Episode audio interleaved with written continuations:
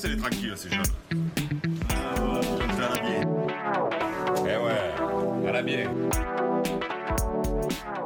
Je suis Missia, ça s'écrit M-I-T-I-A. J'adore lire tous les panneaux dans les expos. Je porte souvent plus de trois couleurs à la fois. Et je suis accro aux bijoux, mais je ne me soigne pas.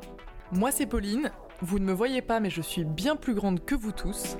J'apprécie la couleur orange, ce qui est rare, et j'adore faire des squats et boire des spritz, mais pas en même temps. Nous sommes deux journalistes avec un petit accent du Sud. Ensemble, nous avons créé le podcast À la bien pour parler des choses belles et bien faites dans les domaines de la mode et de la beauté. Chaque épisode donne la parole à celles et ceux qui agissent, peut-être pas parfaitement bien, mais qui le font au moins. Non, Marilyn n'a pas une carrière ordinaire.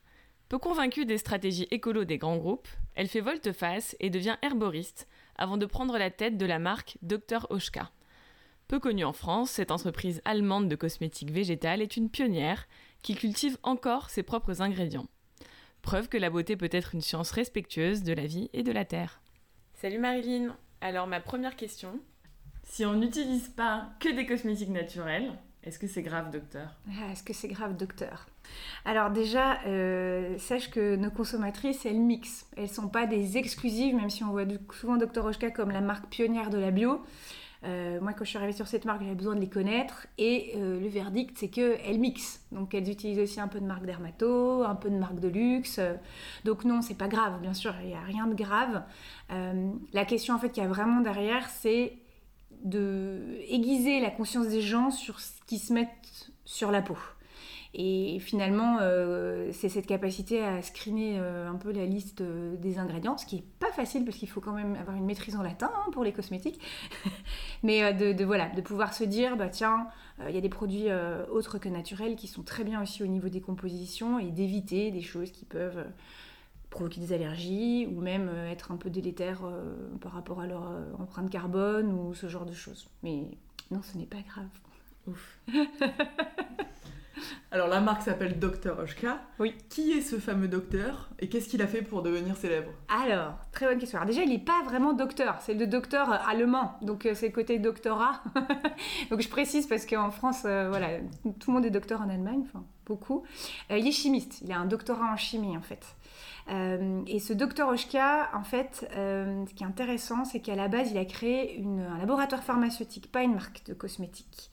Et son laboratoire pharmaceutique, en fait, euh, c'était le début de, vraiment le, ce enfin le début non parce que les gens le font depuis des millénaires, mais il a vraiment créé un labo qui nous permet d'avoir des médicaments grâce aux plantes donc vraiment de la phytothérapie, parce qu'il a breveté un procédé qui permet d'extraire un végétal, enfin le côté aqueux d'un végétal, tout en faisant pas l'adjonction d'alcool. Alors ça paraît, on se dit bon ok super, mais en fait à l'époque c'était le seul stabilisant. Et quand on voulait par exemple traiter des enfants des personnes âgées, il y a certains médecins qui tiquaient un peu en disant l'alcool c'est quand même pas top top.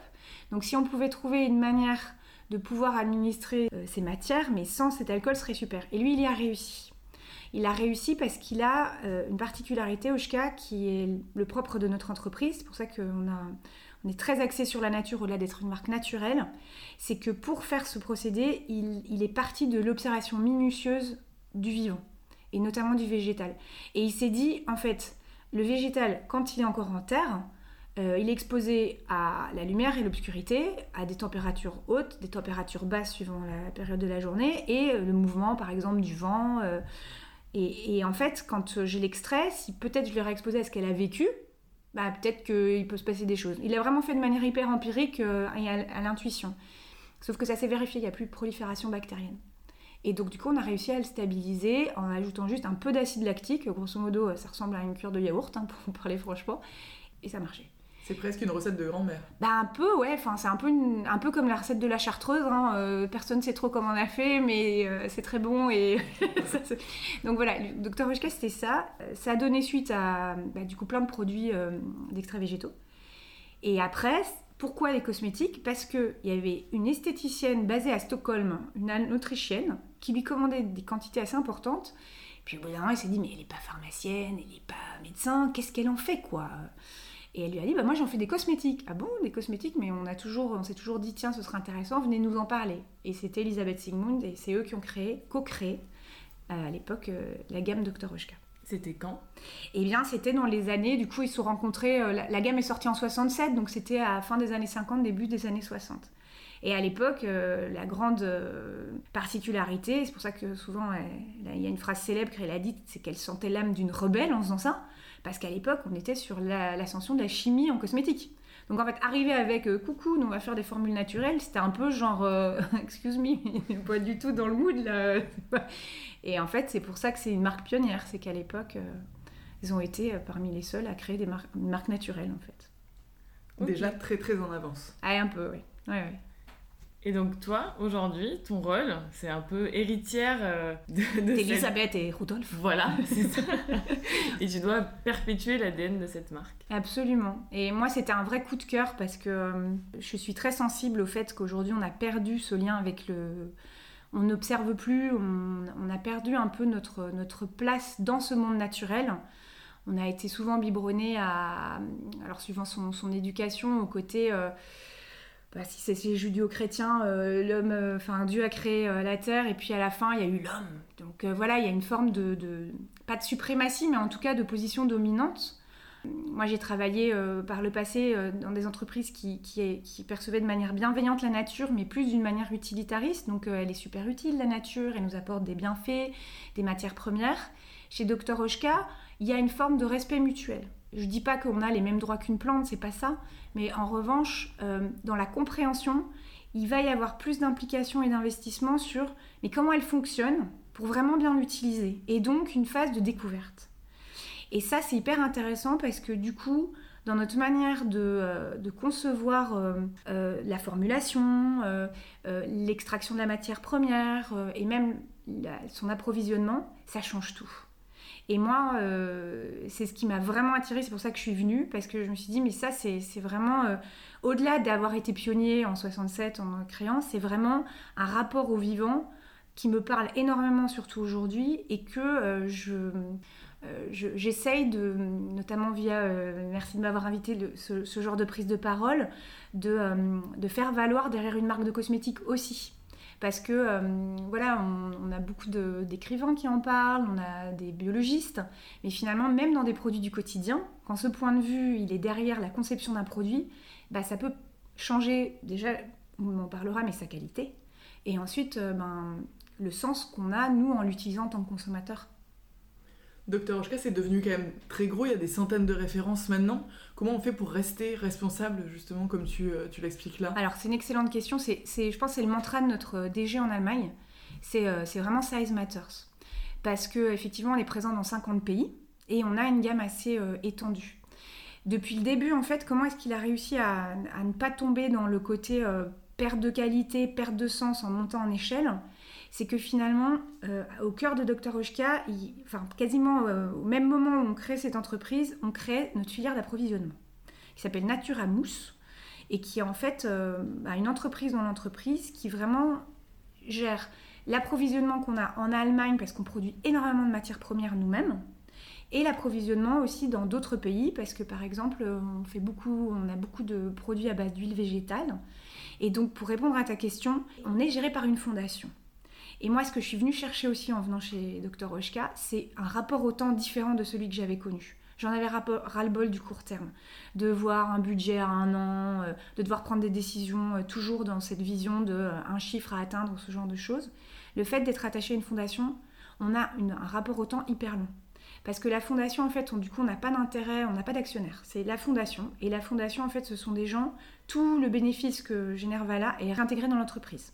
Donc, en fait, eux, ils sont là pour nous, pour, par rapport au comité exécutif, toujours leur donner et plus tard, et plus tard, et, et cet investissement, et l'investissement d'après, le coup d'après, pour vraiment s'inscrire dans une notion de long terme. Et donc, cette logique de taille, elle les anime tout le temps. Et oui, mais si tu fais ça, tu vas pas perdre en qualité. Oui, mais si tu fais ça, ton producteur, est-ce que tu vas continuer à lui garantir le même prix? Et donc, c'est comme ça qu'on est arrivé, en grandissant, à conserver quand même le cœur de nos valeurs. Et euh, le meilleur exemple que je peux vous donner dans ce genre de choix, je vous le donne parce que je trouve ça extraordinaire, chez Nature Mousse. Donc, ils gèrent des partenariats depuis maintenant presque plus de 20 ans. Et on a des producteurs, du coup, qui, fort heureusement, ont prospéré parce qu'en fait, euh, on est allé les voir au, au début pour leur acheter une matière première. Je prends l'exemple du beurre de karité. Et en fait, c'était 300 femmes au Burkina qui, du coup, le faisaient avec un écoulement au Burkina, sur des marchés, etc. nous, quand on les a rencontrés, on leur a dit, bah, ça nous intéresse parce que vous le faites en bio, et cette filière n'existe pas, donc on voudrait en fait la créer. Et nous, on n'est pas L'Oréal, donc euh, du coup, les quantités euh, qu'on prend, elles correspondaient à peu près, euh, allez, peut-être pas 300 femmes, mais allez, le, double peut-être on avait besoin à terme. Bah, aujourd'hui, elles sont 3500, c'est-à-dire que ça a vraiment prospéré au Burkina, et nous, on utilise peut-être 1% de leur production. Et Naturamousse, l'objectif pour garantir le prix de départ, nous, on rachète tout et on le revend après sur des marchés. Donc du coup, c'est aussi dans cette logique-là qu'en grandissant, on perd pas non plus euh, le point de départ. Du coup, tu parles beaucoup de tes expériences passées. Comment tu as fait ce pivot? Comment tout a basculé pour toi? Alors, dans les expériences d'avant, donc moi je suis restée assez longtemps dans un grand groupe de cosmétiques. Et en fait, euh, il y a eu ce côté, euh, il y a un moment des grands changements à faire. Et moi, pour moi, ils n'étaient pas assez grands à mon goût. Ça, c'était une première chose. La deuxième chose, c'est que moi, j'ai eu besoin vraiment de remettre aussi du sens, comme beaucoup de personnes en ce moment, mais plus lié pas au alors sens dans mon travail bien évidemment, mais c'était pas trop ça. C'était plus lié au fait que euh, quand on travaille dans, une entreprise de cosmétiques, il y a aussi ce côté est-ce que franchement ce que je fais tous les jours a vraiment un gros impact? Et quand on est sur des produits qui sont euh, pas indispensables, bah, la question, comme dirait l'autre, elle est vite répondue. Donc du coup, euh, je me suis relancée dans des études alors pas avec la finalité forcément de changer de vie, mais c'était une éventualité. Euh, qui sont des études euh, en fait euh, d'herboriste. Alors pourquoi herboriste Parce que au départ je voulais faire fleuriste, et puis je me suis rendu compte que le végétal il m'attirait plus dans, le fait que je le connaissais pas que dans sa pure esthétique. Et donc j'ai fait l'école des plantes de Paris, qui est donc une école où effectivement on apprend le métier d'herboriste qui n'existe plus, il hein, faut quand même le savoir. On est formé sur un métier qui est juste... Enfin on peut le faire quand on est pharmacien. Parce que Pétain, qui avait rien d'autre à faire en 1941, a abrogé euh, le diplôme. Euh, voilà. Donc du coup, du coup, on est formé comme c'était à l'époque. Euh, on doit reconnaître les plantes sèches à l'aveugle, les plantes fraîches euh, sur 200 plantes. Euh, on doit avoir des rudiments, enfin assez costauds d'ailleurs en botanique. On a des, cours d'anatomie. Donc tout ça pour pouvoir en fait, in fine, recommander un mélange de plantes à quelqu'un qui se présente avec une problématique. Alors pas médicale parce qu'on n'est pas médecin et on n'est pas pharmacien non plus, mais en tout cas qui arrive avec bah voilà moi je souffre de ça et comment est-ce que je pourrais alléger un peu mon quotidien, si je veux un peu baisser euh, une prescription de médicaments que je prends depuis 20 ans, ce genre de choses. C'est hyper intéressant. Et c'est très cohérent du coup avec Dr Anjka, parce que quand on regarde là la, production qui est expliquée un peu sur le site, on voit qu'il y a une serre, il y a un jardin. Est-ce que tu peux nous expliquer le fonctionnement de ouais, tout ça? carrément. Alors oui, fit parfait, donc c'est pour ça que quand ils m'ont appelé, euh, je vous avoue que c'était assez évident. Euh, mais oui, c'est super parce que euh, Docteur Rochka, donc à la base, donc c'est médicament phyto, donc forcément euh, la plante est au cœur. Et effectivement, il y a alors au siège, qui est un, alors je vais pas vous parler d'un petit village perdu, parce que c'est pas un petit village perdu, c'est quand même à 40 km de Stuttgart, qui est grosso modo une grosse ville. Mais ce qui est sympa, c'est qu'à 40 bornes au sud, on arrive dans ce qu'ils appellent le Jura Souabe. Euh, qui ressemble à, peu près à notre Jura, hein, et qui, est une petite zone très verte, très arborée, et donc, nous, on a notre site où on a des bureaux, et puis on a un jardin botanique génial, qui est un jardin où il y a 12 jardiniers qui travaillent, qui fait à peu près 12 hectares, qui est travaillé en agriculture biodynamique. l'agriculture biodynamique, c'est différent de l'agriculture bio, c'est de l'agriculture bio, mais il y a des particularités en plus, c'est qu'on est en cercle fermé, il n'y a pas d'intrants en fait euh, autres que ceux que nous-mêmes on produit. Donc du coup, c'est pour ça que souvent dans une agriculture biodynamique, il y a toujours de l'élevage parce qu'on utilise en fait euh, les, euh, les bousses de vache pour pouvoir fabriquer notre propre engrais naturel. Et en fait, euh, c'est hyper intéressant parce que moi je connaissais pas ça de mes expériences d'avant. Sur les plantes fraîches qu'on utilise chez Dr Oshka, 70% c'est nous qui les produisons. Donc il y a un côté producteur, transformateur. Parce que c'était mon stage d'intégration en fait dans l'entreprise. J'ai pas fait euh, alors euh, rendez-vous avec le CEO, rendez-vous avec chat. Non, non, c'était deux semaines de jardinage. Donc ça, c'était top. C'était génial. C'était génial. Euh, donc, euh, bon, par contre, c'était tôt. Heureusement que c'était l'été, hein, et pas maintenant. De toute façon, il n'y a rien à récolter maintenant. Mais à 4 heures, euh, voilà, ouais, parce qu'on doit récolter avant la, le, lever du soleil, parce que sinon, il y a la montée en sève, en fait. Et donc, on n'a pas les mêmes, les mêmes bénéfices en termes de, de, composants au niveau des fruits ou des feuilles ou des fleurs. C'est là où tu te dis, je ne serais pas fleuriste, du coup. Aussi. et après, il y a un, labo d'extraction. Et donc après, on presse, on coupe, euh, on extrait euh, sur place. Donc, et ça, c'est avant midi. Donc oui, oui, il y a un fort, un évidemment. Alors les mentions bio ou naturelles, les certifications et tout, elles sont pas écrites en gros sur euh, vos produits. Pourquoi Pourquoi ça? Ça ne fait pas vendre le clean finalement? Si, tu as tout à fait raison. Alors, euh, Dr Oshka, c'est un travail qu'on doit faire en France, hein, parce qu'en fait, bon, c'est une marque qui a 30 ans en France, enfin qui a été lancée sur le marché il y a, il y a 30 ans maintenant en France, et qui donc existe depuis 1967. Et en fait, très honnêtement, c'est lié au fait que, un, en Allemagne, ils ont une génération d'avance sur nous dans la perception du bio et tout ça. Moi, j'avais eu la chance euh, dans les expériences avant de faire ce qu'on appelle un, un, safari consommateur. Donc, c'est-à-dire que j'ai accompagné une Allemande pendant toute une journée pour comprendre comment elle fonctionnait. Et en fait, moi, je me suis rendu compte euh, que les gens de notre âge en Allemagne, bah, en fait, elles raisonnent pas du tout comme nous parce que c'est leurs parents qui étaient comme nous. Donc en fait, le changement au bio naturel, ça s'est opéré la génération d'avant. Donc en fait, moi je lui posais des questions, il me disait bah euh, bien sûr. Enfin, ça paraissait d'une évidence incroyable. Et le marché est très mature aussi. Par exemple, nous, tout l'ouverture au bio qu'on a en grande surface, qui était avant juste l'apanage des magasins spécialisés bio, des Biocop, la et compagnie, mais eux, ça fait 10 ans que ça a eu lieu. Donc voilà, il y a un peu de ça quand même, parce que du coup, tout ce qui est label et tout sur Dr. Oshka, en fait, c'est un peu comme le port salut. Enfin, non, justement, c'est pas comme le port salut.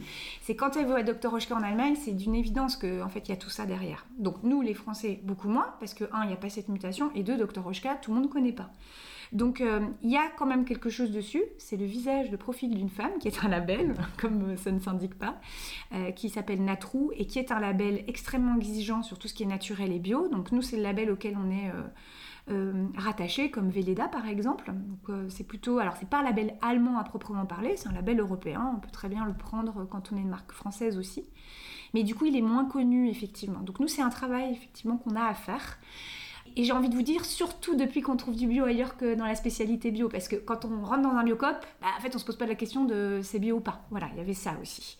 Donc c'est quelque chose qu'on travaille nous en communication. Tu as répondu à notre prochaine question qui ah. était qu'est-ce que l'Allemagne fait mieux que nous en termes d'écologie, c'est-à-dire tout. Non, pas tout, mais c'est vrai qu'ils ont un rapport, en tout cas dans la consommation, le naturel a été beaucoup plus, est beaucoup plus entré dans leurs euh, habitudes, que ce soit l'alimentaire, etc., que nous. Et d'ailleurs, moi, quand je leur parle du bio, ils me disent, mais parce que quand on demande un consommateur français, Qu'est-ce qui plébiscite le plus, le bio ou le naturel? La réponse, c'est pas le bio, c'est le naturel. La problématique qu'on a derrière le naturel, c'est que, en tout cas, je parle de ce que je connais, la cosmétique, c'est pas du tout encadré. C'est flou. C'est-à-dire qu'aujourd'hui, une marque qui se dit on a les pseudo-naturels, on a des gens qui vont très loin dans la formulation, mais qui vont pas avoir une accréditation plus qu'un autre. D'ailleurs, il y a très peu de labels très clairs au niveau du naturel. Il y en a un, mais c'est un tel cahier des charges qu'en fait, il vaut mieux passer à la bio. Et la bio, en fait, c'est Aujourd'hui, historiquement, ça a été compris du consommateur, donc en fait, voilà. Et c'est pour ça. Les gens voient derrière le bio un choix d'agriculture et pas forcément une finalité. Donc c'est pour ça souvent qu'ils répondent ça spontanément. Mais aujourd'hui, c'est pas organisé. Donc euh, le bio, c'est plus simple. L'écologie, c'est un sujet qui est délicat. Est-ce que déjà la salle de bain, c'est pas la pièce la plus, euh, la plus difficile à aborder? Est-ce qu'on ne sera pas toujours en retard dans le domaine de l'écologie euh, dans la salle de bain? Déjà par rapport à la consommation d'eau et notamment par rapport aux produits alors, c'est une très très bonne question, surtout que tu lèves le point de la consommation d'eau. Alors, il y a différents sujets en fait derrière. Il y a un premier sujet qui est qu'effectivement, quand on pense écologie et cosmétique, souvent on l'a abordé via le packaging. C'est un peu le sujet. Et là, c'est important de, remettre des, clés de proportion. Parce que moi, à l'époque, euh, quand je travaillais chez L'Oréal, on a beaucoup étudié ce sujet. Euh, et j'avais visité euh, un centre de tri pas près qu'en banlieue parisienne. Et en fait, ce qui se passe, c'est que les plastiques, si on parle du plastique lié aux cosmétiques, c'est peanuts. Il faut quand même en avoir conscience, surtout chez nous. Je ne parle pas forcément des pays euh, en voie de développement, où là c'est plus compliqué. Vous prenez l'Inde, où euh, les gars sont beaucoup sur des sachets, par exemple, à usage unique pour de la cosméto, parce que ça coûte moins cher en valeur d'achat. Mais en France, si vous allez dans une forêt, quand vous regardez des décharges sauvages, etc., le problème, il est plus sur les bouteilles d'eau que sur... voilà, on, est à quelques pourcents, c'est vraiment ridicule. Donc là où tu as tout à fait raison, c'est que l'enjeu sur la cosmétique, elle va plutôt être sur la production et sur quand on est sur des catégories type hygiène, sur la consommation d'eau, absolument. Après, il y a d'autres sujets, il y a aussi évidemment tout ce qui va être appro de matières premières. Et là, du coup, c'est pas forcément dans la salle de bain. Le sujet, il est plutôt porté vraiment sur la manière dont on produit nos cosmétiques aujourd'hui. Donc, le consommateur, lui, s'il a à se poser des questions, euh, s'il a des choix à faire euh, par rapport à ses produits cosmétiques, il y a d'abord vraiment la traçabilité, la provenance et qu'est-ce qu'il y a dans le contenu. Oui, il y a un peu le contenant, un minimum d'être recyclable, mais comme j'ai dit, honnêtement, pour moi, c'est pas le sujet. Et après, il y a effectivement tout ce qui va être sur les produits d'hygiène, shampoing, gel douche, sur du coup des, formules qui nous permettent d'être moins consommatrices d'eau. Mais c'est un peu ça les trois sujets. Est-ce que c'est plus difficile de faire du maquillage que des soins? Ce qui est compliqué en fait sur le maquillage, euh, c'est le côté. Alors c'est pas forcément au niveau des formules, parce que finalement au niveau des formules, on va arriver sur des choses qui sont, par exemple, je prends des poudres. On n'est que à base de minéral, par exemple, donc en termes d'empreinte, etc. C'est pas là où ça va être le plus compliqué. Si je prends après euh, du mascara, on peut arriver à faire des formules aujourd'hui qui en termes de biodégradabilité sont hyper intéressantes. En revanche, la problématique qu'on a plus au niveau du maquillage, c'est euh, le pourcentage d'ingrédients bio, si par exemple on parle de labellisation, parce que euh, dans les, les, formulations, on a toute une part qui n'est absolument pas en fait d'origine végétale, justement du minéral. Donc euh, c'est ça le gros enjeu qu'on a. Après on a un deuxième gros enjeu sur la bio, c'est que finalement on a, habitué, euh, on a été habitué en tant que consommatrice à utiliser des formules qui sont très performantes en termes de tenue, de résistance. Et ça, c'est vrai que du coup, en bio, avec les cahiers des charges qu'on a, c'est beaucoup plus compliqué. Le mascara notamment, euh, c'est complexe. Et sur l'écologie, euh, ce qui est compliqué, c'est... Euh, alors pas surtout, parce que franchement, nous, typiquement, euh, sur du fond de teint, on peut arriver à faire des choses qui sont totalement recyclables, mais par exemple, il y a le problème du rouge à lèvres, et c'est vrai qu'il y a des marques du coup qui l'adressent spécifiquement, qui sont que des marques de maquillage, et moi que je trouve super intéressantes parce que c'est du rechargeable, et ça c'est un vrai point, parce qu'un rouge à lèvres c'est du multimatériau, donc en tant que tel, le bâton qu'on connaît tous, il est très difficilement recyclable parce qu'il est multimatériau. Quel est ton produit chouchou de la marque, que ce soit dans le soin ou dans le maquillage ah, C'est une question épineuse parce que j'en ai beaucoup. Mais euh, ce que j'aime beaucoup chez, euh, chez Dr. Oshka, c'est que c'est un terme qui est très galvaudé actuellement, euh, qui est un peu un, un, multipass. c'est holistique en fait. Mais nous, c'est vraiment la manière dont on a eu de créer la marque dès le départ en 67. Déjà parce qu'Elisabeth était esthéticienne. Et donc, du coup, évidemment, elle a créé une ligne de soins, mais elle a créé aussi énormément de rituel euh, de toucher. En fait, on a un art du toucher chez Dr. Oshka qui est super parce que il est très différent de ce que vous pouvez trouver un peu partout. Et euh, c'est un toucher qui va toucher le lymphatique et pas le musculaire. Donc c'est déroutant au départ, vous dites euh, non mais en fait c'est pas un vrai massage, mais en fait c'est pas le but. Nous on a un, un, toucher qui est vraiment un toucher de lâcher prise pour aider les toxines vraiment à bien s'évacuer et aussi en fait aider le corps à se relâcher totalement pour mieux profiter des effets de nos cosmétiques. Et donc du coup, le soin que je préfère, c'est en fait une huile qui est une huile qui est faite à base de mour. Alors qu'est-ce que l'amour? L'amour c'est la tourbe. Cette espèce de, alors c'est pas très vendeur quand je veux dire comme ça, mais cette espèce de soupe qui est en fait hyper riche en matière organique. Et c'est de l'amour et de la lavande. Et en fait, c'est une huile de soin qui a le bénéfice de vraiment pouvoir recentrer l'esprit donc, et à la fois, elle est hyper hydratante, nourrissante, donc en ce moment c'est génial, mais je l'applique particulièrement sur le plexus solaire quand on a besoin d'être bien concentré, d'être focus et en même temps d'apaiser euh, tout ce qui peut se passer euh, au-dessus et donc dans la tête. Et on a cette approche-là sur beaucoup de produits corps chez nous parce qu'il y a ce bénéfice aussi qu'on va avoir. Euh, on a 250 aujourd'hui esthéticiennes qui, qui, prodiguent les soins Dr. Oshka partout en France. Et donc du coup, c'est aussi pour, pour tous ces usages-là pendant les, les soins. Ça donne envie d'un massage. Ah, mais n'hésitez pas. La maison Docteur Rochka à Paris vous accueille euh, volontiers. Alors, euh, tu parlais de marques qui sont par exemple spécialisées dans le rouge à lèvres, qui font ça très bien. Est-ce qu'il y a d'autres marques euh, sur lesquelles tu peux prendre exemple, peut-être même allemandes, qui font des choses super bien? Ouais, alors Récemment, j'ai beaucoup euh, observé Dr Bronner, qui n'est pas une marque allemande à la base, hein, c'est une marque américaine, mais qui a un docteur. Voilà, mais parce qu'il a été, elle a été créée par Monsieur Emmanuel Heilbronner. C'est pour ça, il a un peu euh, américanisé son nom. Et, euh, et pourquoi? Parce qu'en fait, euh, Bronner, c'est une marque qui travaille énormément le commerce équitable. Parce qu'ils ont un. Voilà, c'est aussi une marque qui a du sens dès le départ. En fait, ce monsieur. Il voulait, il a connu la guerre. Il a été emprisonné par les nazis. Il a réussi à s'échapper. Je trouve ça extraordinaire. Donc, il s'est évadé de prison et il est parti aux US. Et en gros, il a voulu faire une marque autour de la paix. Donc en fait, euh, l'idée de arrêter de se taper dessus, de juste euh, prendre le temps de la vie terrestre pour faire du bien et pas euh, juste les choses inutiles.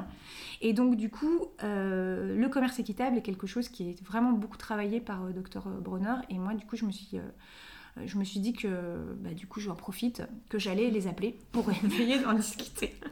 Parce que du coup, on, a tous les deux, on travaille tous les deux avec le label Fair for Life, qui est un super label qui, au-delà du prix du fair trade qu'on connaît souvent en tant que consommateur, assure vraiment la qualité de vie des gens qui sont derrière. La beauté engagée, c'est vraiment justement un terme qui est très global pour toi, de manière perso, ça passe aussi par une manière de, s'habiller, de consommer euh, Mon déclencheur, en fait, ça a été en 2012. Euh, j'avais un boulot, j'étais, je faisais déjà pas mal de télétravail et un jour à midi, euh, je pense que j'avais allumé les, infos. pourtant, c'est pas au journal de 13h que je pensais que j'allais, voir ça. je sais pas si c'était Jean-Pierre Pernaud, mais tout comme.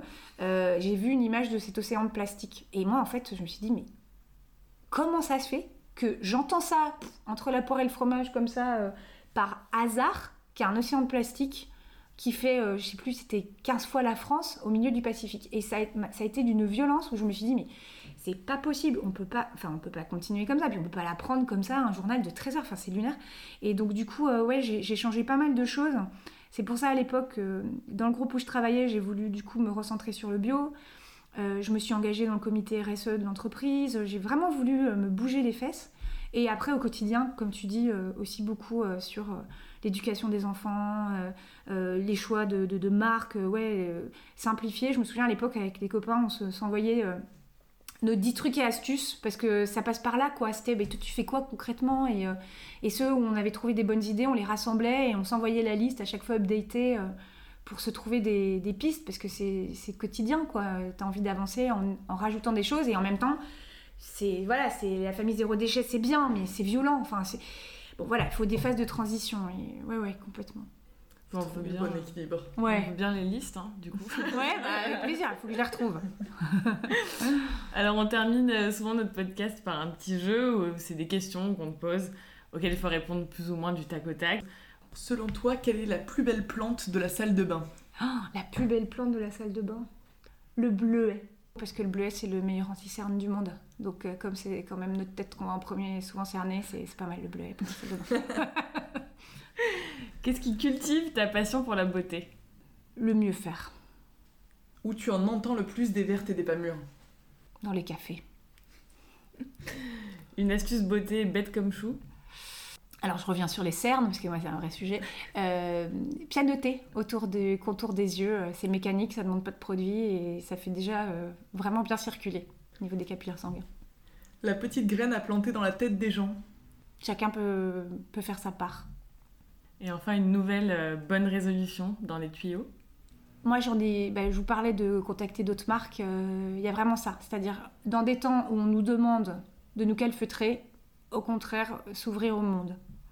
Quelle belle morale. Ah oui, c'est un super mantra. Merci beaucoup. Merci à vous, c'était super. Merci, beaucoup. Avant de vous inscrire dans un jardin partagé, n'hésitez pas à nous suivre sur Instagram et à nous mettre beaucoup de likes. Et en attendant, merci à Alexandre Vrac pour le générique, Kim Roselier pour la couverture, Caroline Deville au graphisme et Logitech pour le matériel. Bisous